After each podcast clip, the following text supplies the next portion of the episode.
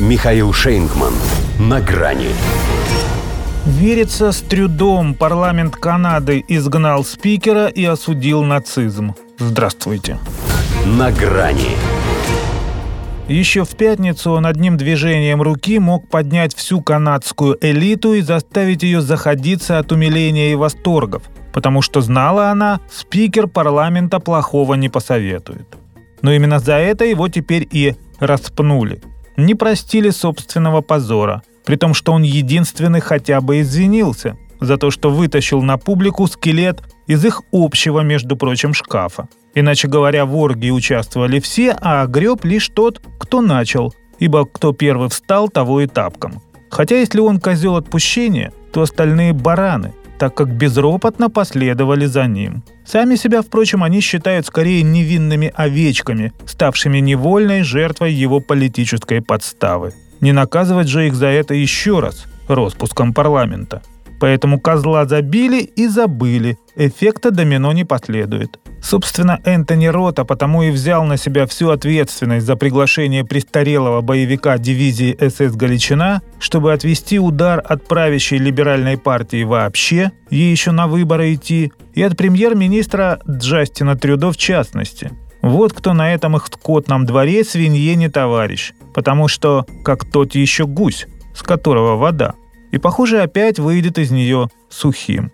Какое-то время, конечно, еще будут крутить у виска, вспоминая его, это все российская пропаганда и дезинформация. Но о том, что с мерзким мухомором Гунькой он встречался перед тем, как тому устроили овацию, может и забудут.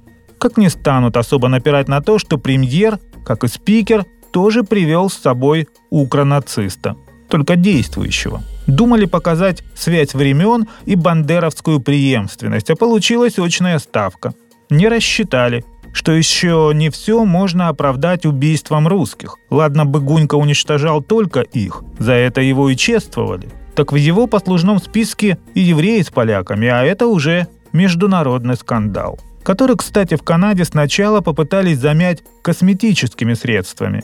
Пару дней назад реально рассматривали вариант зачистки протокола. Хотели просто стереть этот эпизод из анналов. Но, видимо, кто-то все-таки подсказал, что век интернета это даже нелепее, чем российская пропаганда от Трюдо. Поэтому рота подъем с вещами на выход.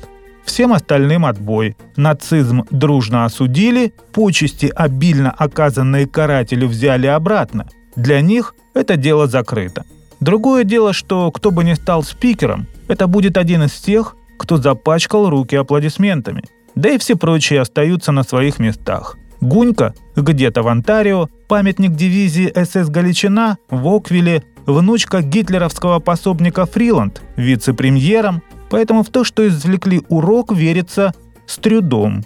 О нем, кстати, тоже можно было бы сказать, перефразируя классика, что быть можно дельным человеком и думать о красе носков, учитывая его слабость к этому аксессуару.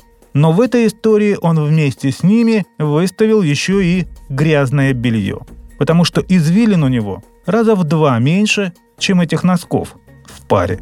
До свидания. На грани с Михаилом Шейнгманом.